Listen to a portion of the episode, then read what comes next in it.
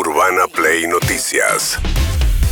Todos los días, la información destacada. Con las voces de sus protagonistas. Búscanos en Spotify y seguinos para enterarte de todo lo que tenés que saber. Urbana Play Noticias. Un update con la información más importante. Urbana Play 1043. Una nueva experiencia. Lo que dejó claro, mientras tanto, el discurso de ayer de Javier Milei es que va a haber un brutal ajuste fiscal. Dijo 5 puntos del PBI, que con relación al presupuesto nacional es un 25%. O sea, tiene que podar un 25%. Por, piensen cada uno de ustedes, si tuviesen que podar un 25% eh, de sus gastos, ¿cómo harían para hacerlo y cuánto representa eso? Eh, todo esto dijo Milei porque no le queda otra alternativa dada la pesadísima herencia que recibe. Ningún gobierno ha recibido una herencia peor que la que estamos recibiendo nosotros. El kirchnerismo, que en sus inicios se captaba de tener superávit gemelos, esto es, superávit fiscal y externo, hoy nos deja déficit gemelos por 17% del PBI. A su vez, de esos 17 puntos del PBI, 15 corresponden al déficit consolidado entre el Tesoro y el Banco Central.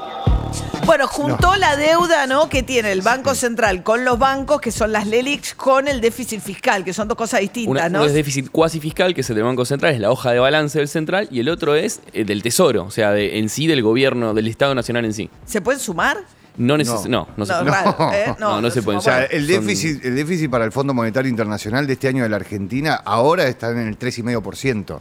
Bueno, cual- la verdad es que la herencia es muy seria, tiene un montón de tipos de Sí, cambio, pero- tiene un déficit, tiene un montón de problemas la economía que recibe Milei, pero eh, cometió algunas exageraciones para enfatizar la idea de que podría venir una hiper. Habló de una inflación plantada del 15.000%, eh, Javier Milei ayer.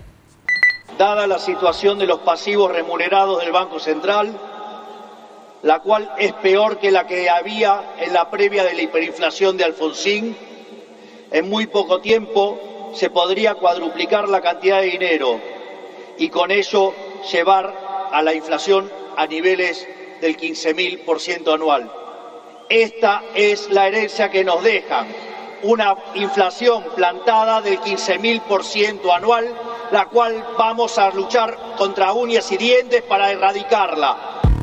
Bueno, cuando él habla de inflación plantada, dice si todos los pesos que están dando vueltas y que contienen las LELIX se tiraran a la calle, podría llegar a esa inflación, ¿no? Eso es lo que dice. Y dice que con la demanda de, de- de dinero actual, con el sobrante de dinero actual, podría llegar al 3.600%. Utiliza esas dos categorías. 3.600 por un lado, 15.000% si considerás la LELIC suelta. Bueno, habla de un escenario catastrófico, Si yo te mucho doy más. un 200% de inflación, me, me, me abrazás, ¿o no? Después del 15.000%. Bueno, es un escenario muy catastrófico, mucho más grave, el que realmente eh, para justificar que lo que viene es un serio ajuste, la necesidad del ajuste, shock sin gradualismo y además plantó ya la expectativa de una inflación muy alta en los meses por venir. El- Este número, que parece un disparate, quiero que sepan que implica una inflación del 52% mensual, mientras que hoy mismo ya viaja a un ritmo, de acuerdo a estimaciones privadas, que oscilan entre el 20 y el 40% mensual para los meses entre diciembre y febrero. Esto es, el gobierno saliente nos ha dejado plantada una hiperinflación y es nuestra máxima prioridad hacer todos los esfuerzos posibles para evitar semejante catástrofe que llevaría a la pobreza por encima del 90% y la indigencia por encima del 50%.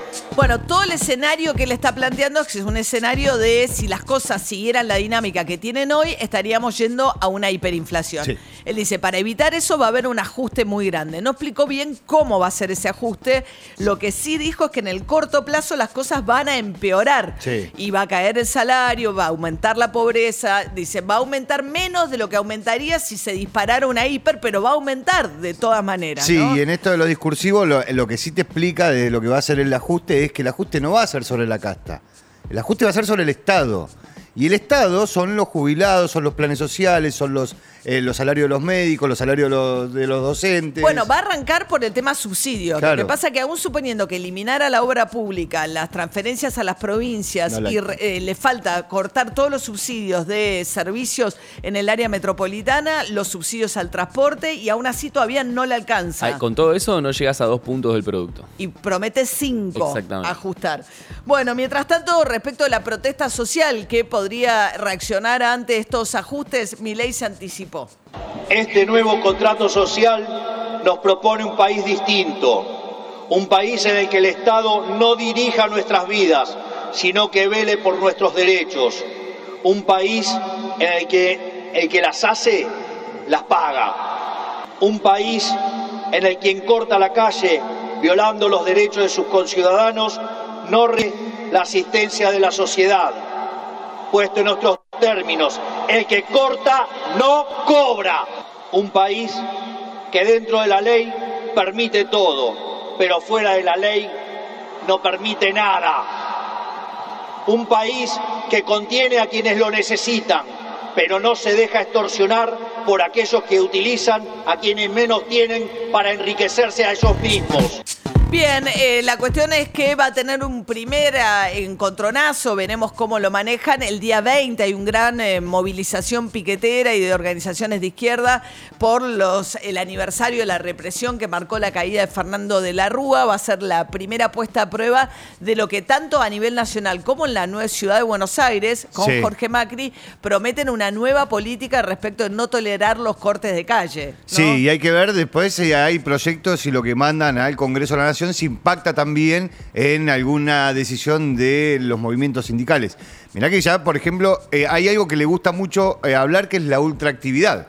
La ultraactividad es que se mantienen los, este, Convenios los convenios colectivos, aunque se caigan hasta que se renueven, se mantienen. Bueno, lo quieren sacar. Si eso aparece en alguno de los proyectos de ley que van a mandar al Congreso, Los sindicatos la CGT sale a la calle, no, ni siquiera llama a una reunión del comité, ya está decidido que sale a la calle. Bueno, veremos qué pasa con eh, la reacción a este, lo que planteaba ayer Javier Milei, una vez que se conozcan el detalle ¿no? de las medidas que piensan tomar.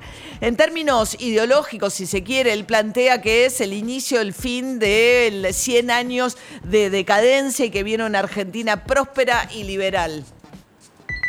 Ustedes saben que si bien vamos a tener que soportar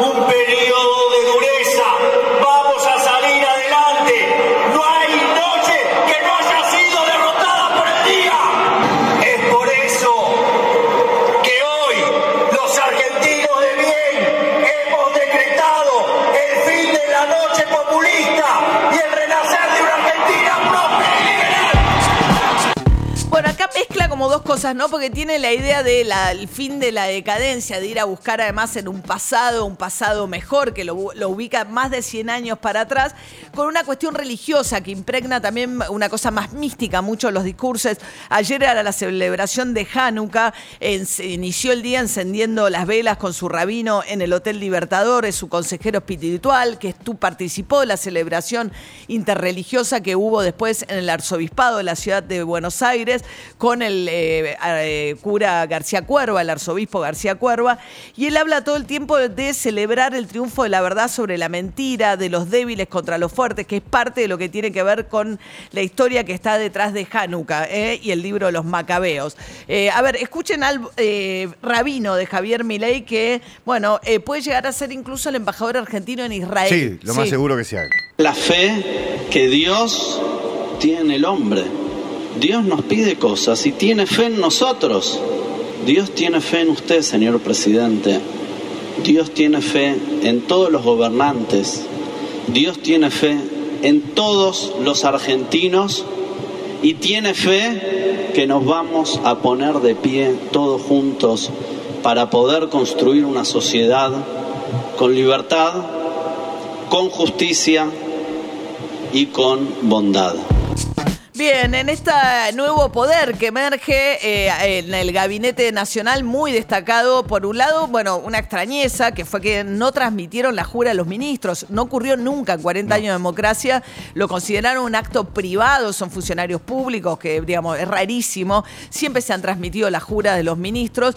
Bueno, en este caso decidieron no hacerlo, pero después salió audio de la jura y ahí, eh, bueno, quedó en evidencia cómo se quiebra Javier Milei cuando le toma juramento a su hermana a Karina Milei, que ayer tuvo un rol preponderante, llegando con él al Congreso, siendo la que estuvo en el auto decapotable desde el Congreso a la Casa Rosada acompañándolo, él, él presentándola como el jefe, digo, y tratando de imaginar este nuevo poder, ¿no?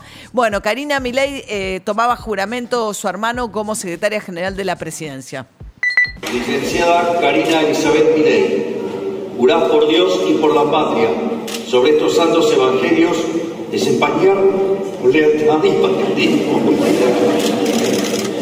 el cargo de secretaria general de la presidencia de la Nación, para el que ha sido nombrada cumpliendo y haciendo cumplir, en cuanto vos dependa, la Constitución de la Nación Argentina. Sí, juro.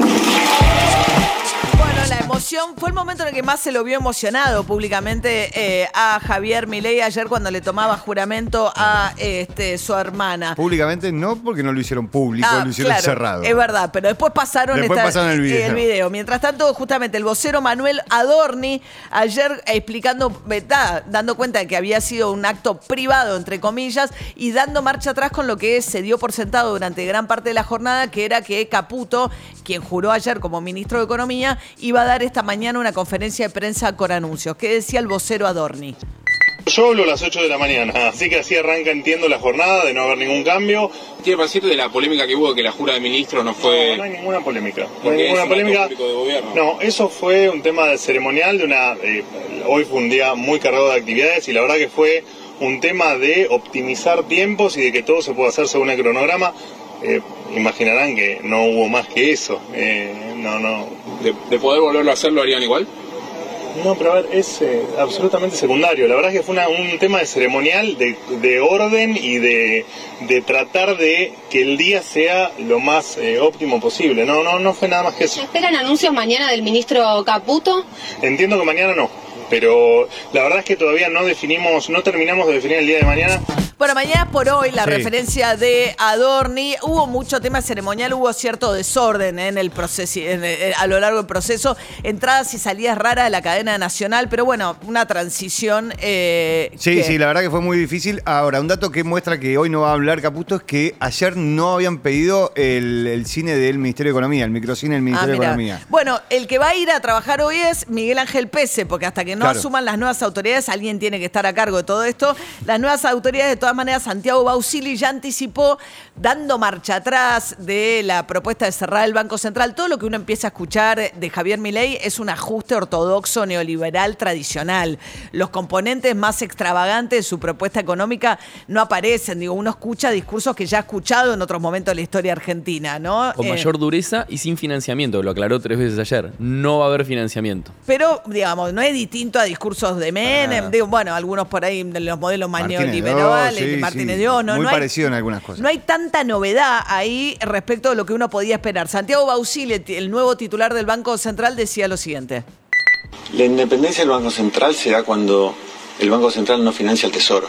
Entonces nosotros éramos una situación donde el Banco Central ya financió al Tesoro. Entonces lo que tenemos que trabajar es en reconstituir la independencia del Banco Central. ¿Se terminó eh, la emisión monetaria en su, en su gestión? Vamos a verlo, vamos a verlo cuando anunciemos las medidas. ¿No cierra el Banco Central entonces?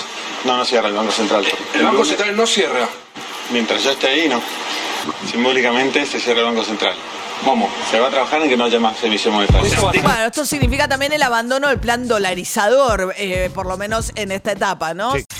Urbana Play Noticias.